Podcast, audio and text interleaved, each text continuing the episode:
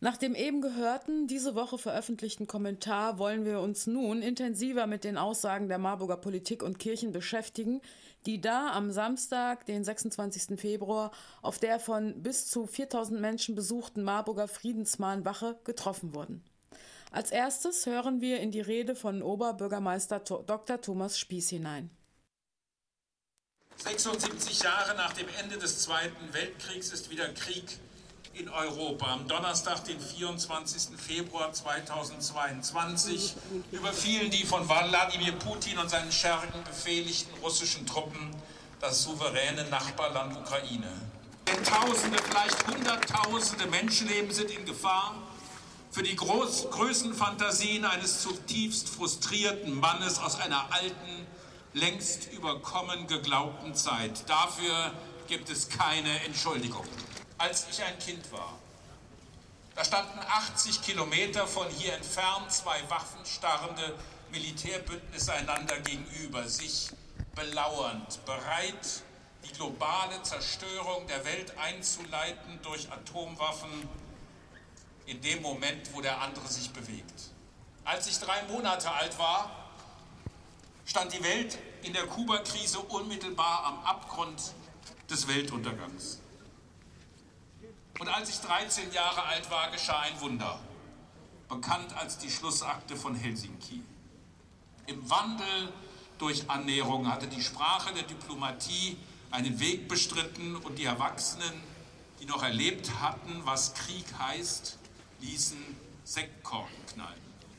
Als ich 20 war, befanden wir uns hier, genau hier, an einem Ort, auf dem das Schlachtfeld taktischer Atomwaffen strategisch gedacht wurde. Viele von uns waren auf den Straßen, weil wir sicheren Frieden wollten. Acht Jahre später öffnete sich endgültig der eiserne Vorhang. Die Menschen tanzten auf den Straßen. Die europäische Friedensarchitektur stand felsenfest da und wir hatten die Hoffnung auf anhaltenden Frieden auf unserem Kontinent und er ist so wichtig, weil die Gefahr des Krieges in Europa immer der Weltkrieg mit den Massenvernichtungsmitteln war.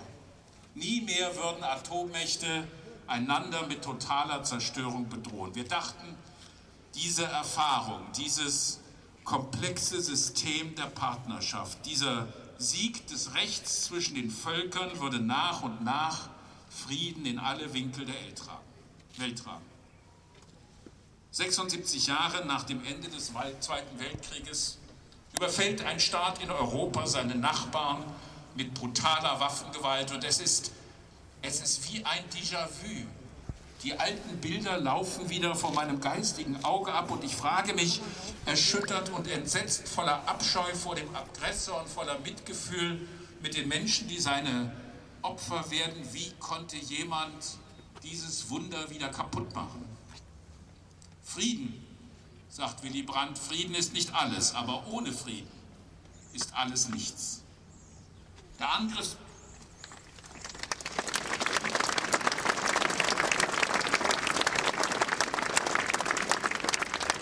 Der Angriffskrieg Putins auf die Ukraine ist ein eklatanter Bruch des Völkerrechts. Der Überfall auf die Ukraine ist ein unverzeihliches Verbrechen und dieser Krieg ist Putins Krieg. Es ist kein Krieg der Russinnen und Russen gegen die Ukrainerinnen und die Ukrainer. Dies ist der Krieg eines Diktators und seiner Nomenklatura, denen das Schicksal der Menschen, egal wo sie leben, gleichgültig ist. Krieg kennt keine Sieger. Krieg kennt nur Verlierer auf beiden Seiten. Wer fliehen muss, ist in Marburg herzlich willkommen.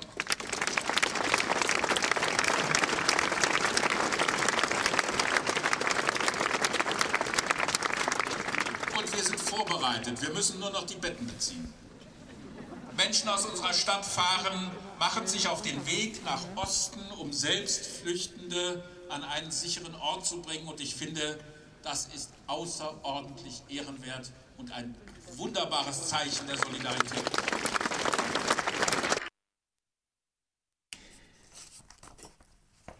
Bis auf die allerdings gravierende Feststellung, Russland führe einen völkerrechtswidrigen Angriffskrieg auf die Ukraine, ist so ziemlich alles falsch an der Rede von Oberbürgermeister Thomas Spieß, um es zurückhaltend zu formulieren. In dieser erwähnte er die Kuba-Krise von 1962. Leider nur, um seiner Rede den Ich-Betroffenen apokalyptischen Theaterdonner zu verleihen, nicht um über sie nachzudenken und Lehren zu ziehen. Damals schickte sich die Sowjetunion an, vor der Haustür Washingtons Raketen auf Kuba zu stationieren. Sie antwortete damit auf die Raketenstationierungen in der Türkei. Kuba erhoffte sich Schutz vor weiteren Invasionsversuchen wie die der Schweinebucht seitens der USA.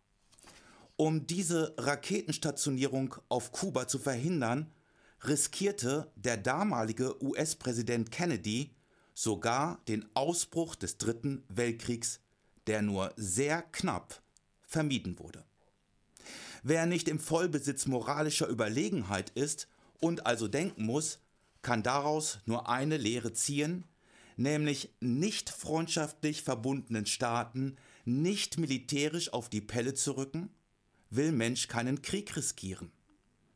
Getreu allerdings des Mottos, was Hans darf, darf Hänschen noch lange nicht, rückte die NATO seit 1999 mit ihren Osterweiterungsrunden Russland auf dieselbige.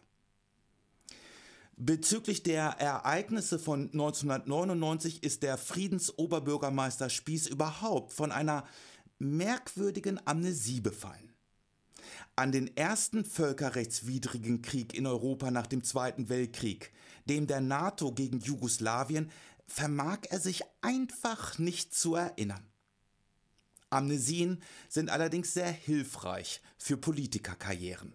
Spieß verhilft sie zur Behauptung, Putin habe mit seinem völkerrechtswidrigen Angriff auf die Ukraine nicht nur die Ukraine überfallen, sondern die europäische Nachkalte Kriegsfriedensarchitektur, die wo auch immer felsenfest gestanden habe, gleich mit.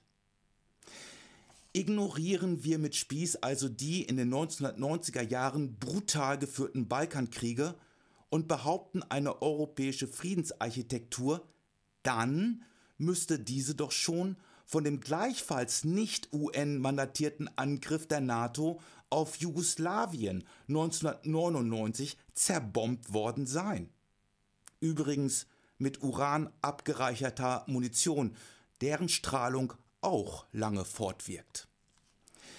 Die diesbezüglichen Amnesien von Spieß wie auch von der grünen Stadtverordnetenvorsteherin Elke Neuwohner sind noch aus einem anderen Grund menschlich sehr verständlich.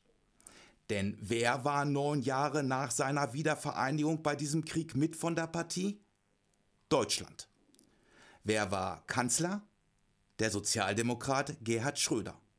Wer Außenminister? Der Grüne Josef Fischer. Wie diese zusammen mit dem Dritten im Bunde, dem sozialdemokratischen Verteidigungsminister Rudolf Scharping, Deutschland in seinen ersten Krieg nach 1945 hinein propagandierten, ist in der nach wie vor äußerst empfehlenswerten WDR-Dokumentation Es begann mit einer Lüge, zumindest noch, auf YouTube anzuschauen. Wir erinnern uns sehr lebhaft des Wahlkampfs 1998. Da mahnte Josef Fischer den damaligen Außenminister Klaus Kinkel bloß keinen Präzedenzfall zu schaffen, in dem ohne UN-Mandat kriegerisch gegen Jugoslawien vorgegangen werde. Doch was interessieren Politiker vom Schlage eines Joschka Fischers ihr Geschwätz von vor fünf Minuten? Kaum im Amt schufen sie diesen Präzedenzfall. Wie bitte, so wäre Herr Spieß zu fragen, wenn der sich nur erinnern könnte, war das denn mit dem Wunder von Helsinki zu vereinbaren, wo doch in dessen Schlussakte vom 1. August 1975 die Unverletzlichkeit der Grenzen sowie die Achtung der territorialen Integrität aller Staaten festgelegt worden war? By the way, in welchem Rahmen kam denn die Schlussakte von Helsinki zustande? Im Rahmen der Konferenz für Sicherheit und Zusammenarbeit in Europa, kurz KSZE. Sie ist ein Beispiel für eine Institution kollektiver Sicherheit. Kollektive Sicherheit bedeutet, die Interessen aller beteiligten antagonistischen Parteien zu berücksichtigen, nicht nur einer? Die NATO ist keine Institution kollektiver Sicherheit, sondern ein gegen Russland und China gerichtetes Militärbündnis. Das weitete sich 2004 mit Bulgarien, Estland, Lettland, Litauen, Rumänien, die Slowakei und Slowenien noch weiter gen Russland aus, nachdem 1999 schon Tschechien, Polen und Ungarn aufgenommen worden waren. Klar hätte es nach 1990 theoretisch die Möglichkeit einer europäischen Friedensordnung gegeben im Rahmen der Organisation für Sicherheit und Zusammenarbeit in Europa, kurz OSZE, der früheren KSZE. Und klar gibt es diese Möglichkeit auch jetzt noch, sogar mehr.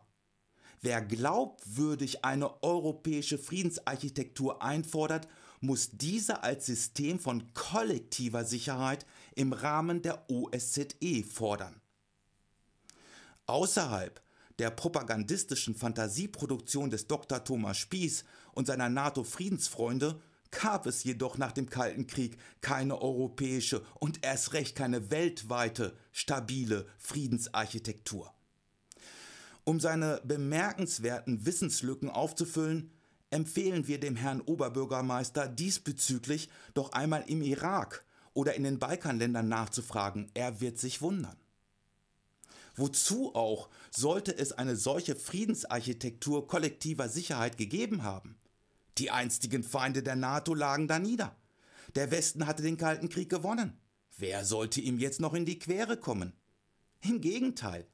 Ein brauchbarer Feind wurde nun geradezu händeringend gesucht, um nach dem Wegfall des Warschauer Pakts den Fortbestand der NATO legitimieren zu können. Von wegen also stabile Friedensarchitektur. Selbst M stöhnte in einem der letzten James Bond-Filme, die immer auch sehr amüsant das internationale Geschehen reflektieren, sie wünsche sich den Kalten Krieg zurück. Von wegen stabile Friedensordnung. Seit 2001 ist die Welt in einer immer mehr zunehmenden Gewaltspirale auf dem Faustrecht beruhender kriegerischer Auseinandersetzungen gefangen, deren Spiegelbild ein weltweiter Gesamtrüstungsetat von 2 Billionen Dollar ist. Friedensordnung. In der Schlussakte von Helsinki wurde sich zur Achtung der Menschenrechte und Grundfreiheiten bekannt.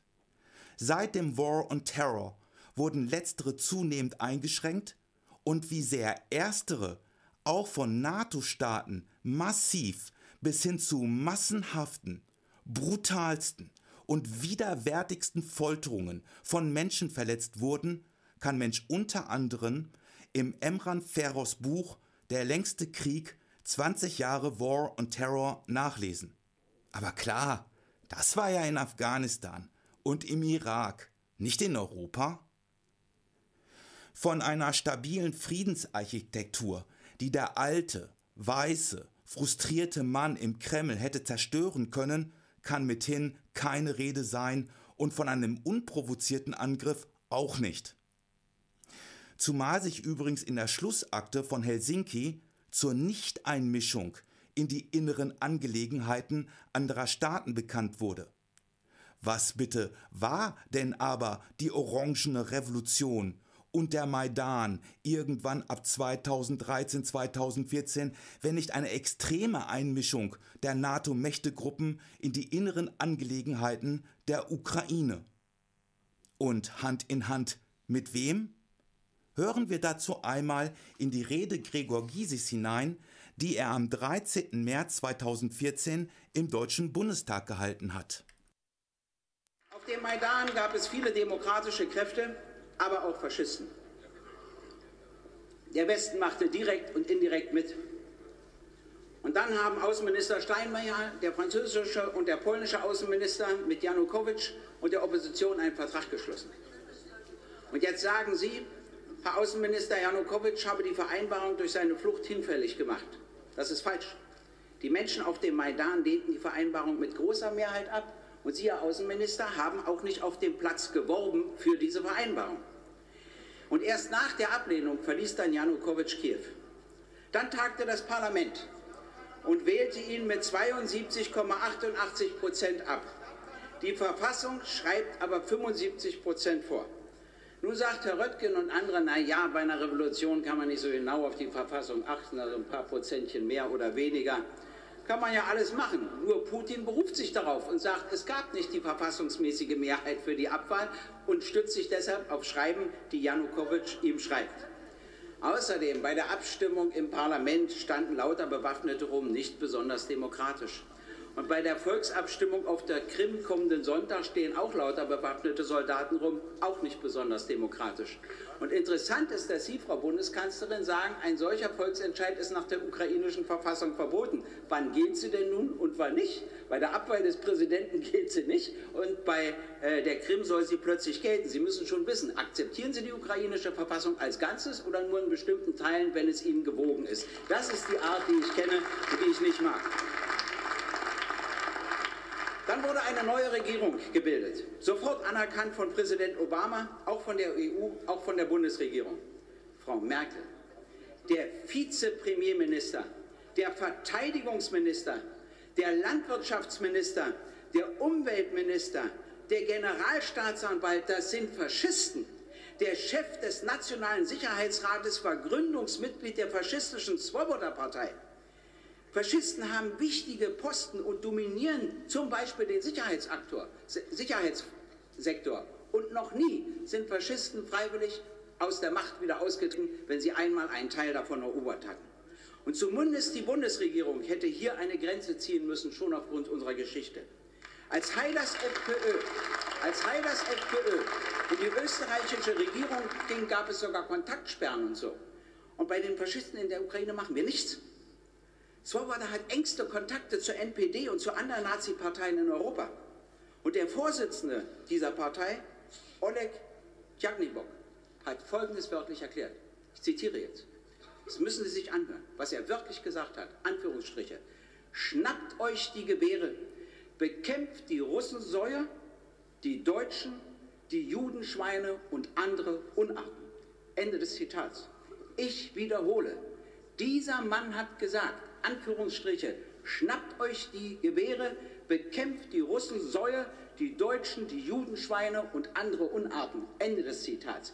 Es gibt jetzt Übergriffe auf Jüdinnen und Juden und auf Linke und gegen all das sagen Sie nichts. Mit diesen Swoboda-Leuten reden Sie. Ich finde das einen Skandal. Ich muss Ihnen das ganz klar sagen. Es gibt nur den Weg der Diplomatie. Erstens, der Westen muss die legitimen Sicherheitsinteressen Russlands auf der Krim anerkennen, wie das übrigens auch US-Außenminister Kerry erkannt hat. Muss es muss ein Status für die Krim gefunden werden, mit dem die Ukraine, Russland und wir leben können. Russland muss garantiert werden, dass die Ukraine nicht Mitglied der NATO wird. Zweitens, die Perspektive der Ukraine liegt in einer Brückenfunktion zwischen EU und Russland. Drittens, es muss in der Ukraine ein Prozess der Verständigung und Versöhnung zwischen Ost und West eingeleitet werden. Vielleicht über einen föderalen oder konföderalen Status, vielleicht auch über zwei Präsidenten. Was ich der EU und der NATO vorwerfe, bis heute ist kein Verhältnis zu Russland gesucht und gefunden worden. Das muss sich jetzt gründlich ändern. Sicherheit in Europa gibt es weder ohne noch gegen Russland, sondern nur mit Russland. Und wenn die Krise eines Tages überwunden ist, könnte ein Vorteil darin bestehen, dass das Völkerrecht endlich wieder von allen Seiten respektiert wird.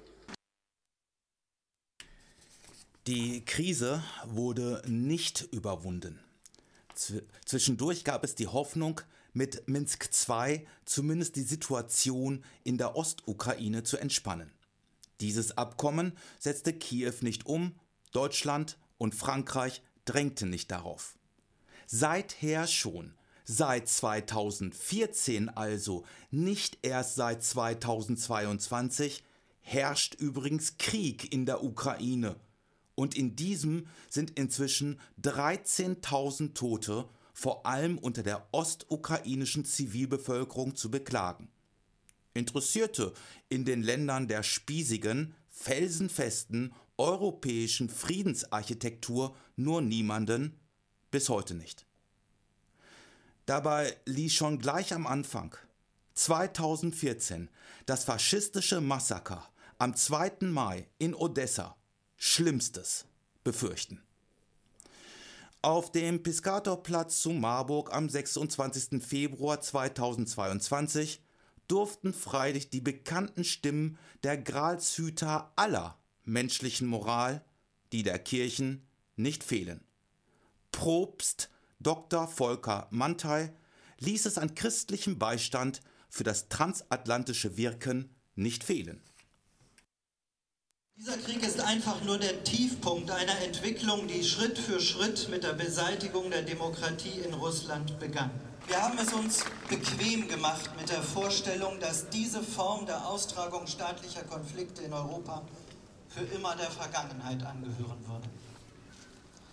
Jetzt bleibt nur die Hoffnung, dass es der Weltgemeinschaft und unseren Politikerinnen und Politikern gelingt, diesen Krieg so schnell wie möglich zu beenden. Die Hoffnung, dass die Sanktionen, die uns auch selbst betreffen werden, greifen. Dass dieser Diktator an den Verhandlungstisch zurückkehrt. Dass es den Menschen in Russland, die nichts anderes als den Frieden wollen, gelingt, diese Regierung aus der Verantwortung zu nehmen.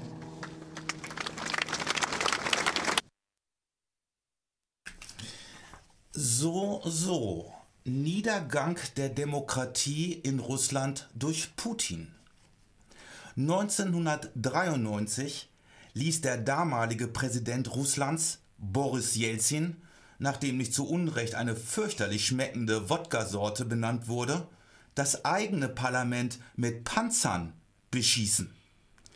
Das war renitent gegen Jelzins Wirtschaftspolitik geworden, die Naomi Klein als Schock Therapie beschrieb. Geschockt wurde, wie übrigens nicht anders in der Ukraine, die russische Normalbevölkerung und zwar so sehr, dass sich zwischen 1991 und 1994 ihre durchschnittliche Lebenserwartung um fünf Jahre verringerte. Fett durch massenhafte Privatisierung des Volksvermögens wurden dagegen die Oligarchen und ausländische Investoren. Andreas von Westfalen schreibt in einem Artikel zur damaligen Lage, den meisten Russen blieb neben der Armut nur der Humor. So lautet ein bekannter Witz, alles, was die Sowjets uns über den Kommunismus erzählt haben, war eine Lüge. Was sie uns über den Kapitalismus erzählt haben, war aber leider alles wahr. Oder was hat Jelzin in einem Jahr erreicht, was frühere Präsidenten der Sowjetunion in 70 Jahren nicht geschafft haben? Er lässt den Kommunismus gut aussehen. In dem Machtkampf zwischen Parlament und russischer Bevölkerung einerseits und Jelzin andererseits stellten sich die westlichen Demokratien auf die Seite Jelzins. Die Oktoberkämpfe 1993 forderten bis zu 400 Tote, darunter eine bis heute unbekannte Zahl von Abgeordneten. Das nannte zum Beispiel die Washington Post einen Sieg der Demokratie. Präsident Clinton gratulierte Jelzin zu seinem Vorgehen. 1993 war übrigens als Ergebnis der Oktoberkämpfe auch das Geburtsjahr der Präsidialdiktatur auf Zeit mit demokratischem Anstrich, die heute so gerne Putin vorgehalten wird. Wie groß Jelzins Rückhalt dabei damals in seiner eigenen Bevölkerung wirklich war, zeigte sich eindrucksvoll bei den Parlamentswahlen Ende 1993, als seine Partei die russische Wahl bei einer Wahlbeteiligung von rund 50 Prozent gerade noch 15 Prozent erhielt. Das alles muss man als gut bestallter Probst nicht wissen. Er muss nur auf der richtigen Seite stehen, die natürlich immer auch die Seite Gottes ist. In kirchlicher Dialektik ruft Mantai in einem Atemzug Diktator Putin zu Verhandlungen und zu seinem Sturz auf. Das wird dessen Verhandlungsbereitschaft sicher ebenso erhöhen, wie Mantais spätere, ausgerechnet auf die Bergpredigt gestützte Drohungen, Putin werde zur Hölle fahren, selbigem schlaflose Nächte bereiten wird. Auf Mantais Einschwörungen auf das Ertragen sozialer Einschnitte infolge des eingeschlagenen Friedenskurses der Bundesregierung, immer schon traditionelle Aufgaben der Kirchen, ließ Pfarrer Biskamp Kerzen anstecken. Genau, ab jetzt hilft eh nur noch beten. Denn Vorschlägen, wie es auch anders gehen könnte, wird nicht einmal mehr Gehör geschenkt. Das musste Maximiliane Jäger-Gogol vom Marburger Bündnis Nein zum Krieg erfahren, als sie auf der von bis zu 4000 Menschen besuchten Friedensmahnwache der Stadt Marburg an jenem Samstag, dem 26. Februar, sprach. Unser sensibler Berichterstatter hatte die Stimmung auf dieser Friedensmahnwache schon ganz richtig gepeilt, wie wir gleich zu Anfang hören werden. Oha, jetzt bin ich gespannt. Meine sehr verehrten Damen und Herren, liebe Mitmenschen, sehr verehrter Oberbürgermeister Thomas Spieß, liebe Stadtverordnetenvorsteherin Elke Neuwohner, im Namen des Marburger Bündnisses Nein zum Krieg, das in diesen Tagen wieder, wie so oft leider, gefordert ist, meinen ganz herzlichen Dank an die Vorrednerinnen für ihre engagierten Reden. Unser herzlicher Dank auch an den Magistrat der Universitätsstadt Marburg für die Initiative, dieses wichtige Zeichen hier zu setzen für den Frieden. Mein Dank aber auch, unser Dank an die unzähligen anderen Initiativen, Kundgebungen und Mahnwachen in unserem und vielen anderen Ländern, auch und besonders in Russland, die ein Zeichen dafür setzen, dass Krieg kein Mittel der Politik ist und sein darf.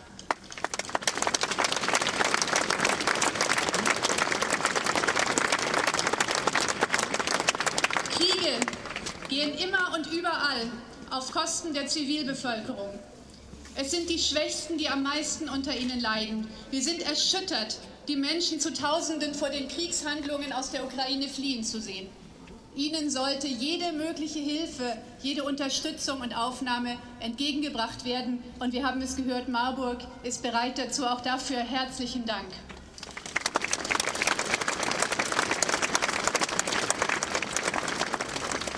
Das Marburger Bündnis Nein zum Krieg verurteilt die militärische Invasion Russlands in der Ukraine. Diese Invasion verletzt das UN-Gewaltverbot und ist durch nichts zu rechtfertigen. Das Gebot der Stunde heißt Deeskalation, Rückzug des russischen Militärs und Rückkehr an den Verhandlungstisch.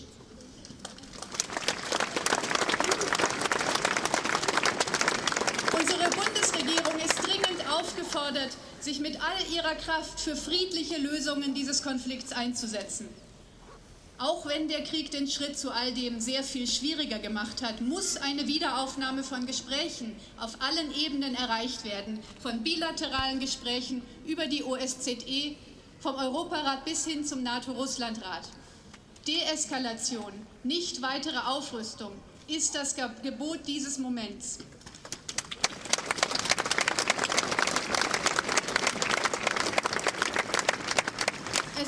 bleibt eine Tatsache, dass es für den völkerrechtswidrigen Angriffskrieg Russlands überhaupt keine einzige Rechtfertigung geben kann. Und doch können wir als der Westen nicht die Augen davor verschließen, dass dieser Krieg eine lange Vorgeschichte hat und auf schlimme Weise das Scheitern auch unserer eigenen Politik vor Augen führt. Wir müssen anerkennen, dass die massive Einmischung des Westens in den Bürgerkrieg in der Ukraine seit Jahren nicht zufrieden geführt hat, sondern dass sie die Spannungen verstärkt und die Umsetzung des Minsker Abkommens zumindest nicht befördert hat.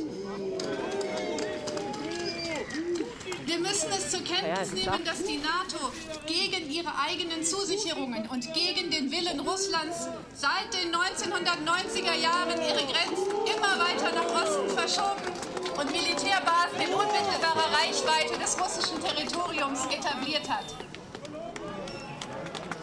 Und wir müssen uns leider daran erinnern, dass es die NATO selbst ist, die mit völkerrechtswidrigen Angriffskriegen in Jugoslawien, in Afghanistan, im Irak, in Libyen und Syrien Präzedenzfälle geschafft hat, die nicht minder verurteilenswert sind, die nicht minder verurteilenswert sind als heute der Krieg Russlands gegen die Ukraine.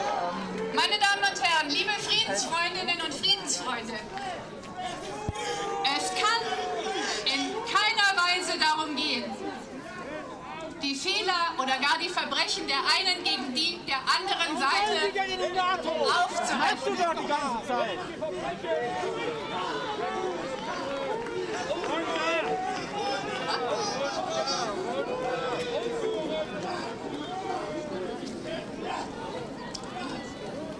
Es ist zuletzt die Friedensbewegung in der Ukraine selbst,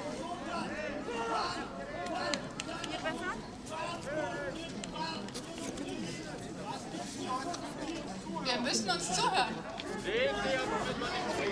Ich bin noch fertig.